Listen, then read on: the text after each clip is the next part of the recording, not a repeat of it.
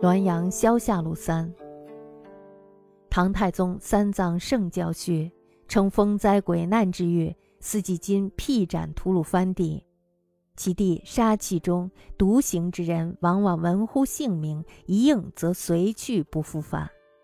又有风穴在南山，其大如井，风不时从中出，每出则数十里外先闻波涛声，迟一二刻，风乃至。所横径之路阔不过三四里，可急行而避；避不及，则重车以巨绳连缀为一，上古洞颠簸，如大江浪涌之舟。若为车独遇，则人马辎重皆轻若片叶，飘然莫不知所往矣。风皆自南而北，约数日自北而南，如呼吸之所往返也。余在乌鲁木齐，皆辟斩遗文，云军校雷霆。于某日，人马皆风吹过岭北，无有踪迹。又昌吉通判报，有一人自天而下，乃特纳格尔遣犯徐吉，被风吹至。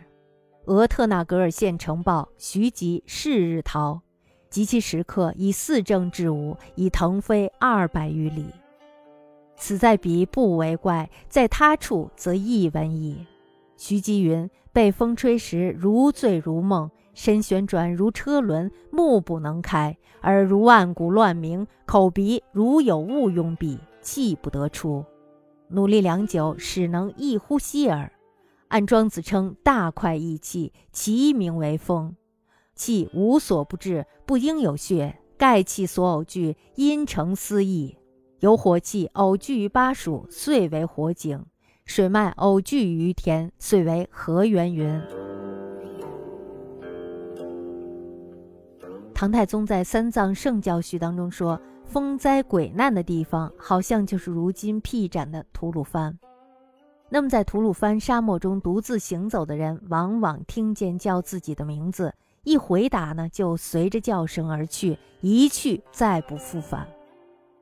又有风穴在天山，据说呢，它就像一口井那么大，风不时的从里面刮出来。”每次风刮出来的时候，在数十里之外的地方就能先听到波涛声。过了一两刻钟，风才来到近前。风所经过的地方直径不过三四里宽，人可以赶紧跑着躲避。躲避不及呢，就要用许多的粗绳子把车连接在一起。即使是这样，风过之处也是上下颠簸，好像在大江浪涛上的船一样。如果只有一辆车遇到了风，那么连车带马、带人带货全部被风卷了去。这些东西呢，轻的就像一片叶子一样，飘飘然，不知被刮到哪儿去了。这种风呢，都是从南往北刮，过了几天呢，又会从北往南刮，好像是呼吸吐气一样。我在乌鲁木齐的时候，接到辟斩转来的公文，说军校雷霆在某日连人带马被风刮过了北岭。没有了踪迹，又有昌吉的通判报告：某天的午刻，有一个人从天上掉了下来。这个人呢，就是特纳格尔遣送的犯人徐吉。那么徐吉是怎么来的呀？就是被风刮来的。不久呢，特纳格尔的县城报告，徐吉于当天逃走。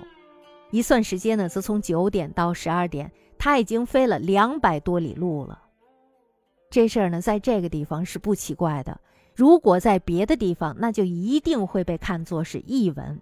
徐吉说，被风刮着的时候，如醉如梦，身子就像车轮一样旋转不停，眼睛呢也睁不开，耳边就好像是万鼓乱鸣，鼻子和嘴呢好像被什么东西给堵住了，喘不过气来，使了半天的劲儿，好不容易才喘了一口气。按照庄子中说。天地呼气，它的名字就叫做风。气无所不到，不应该有孔穴。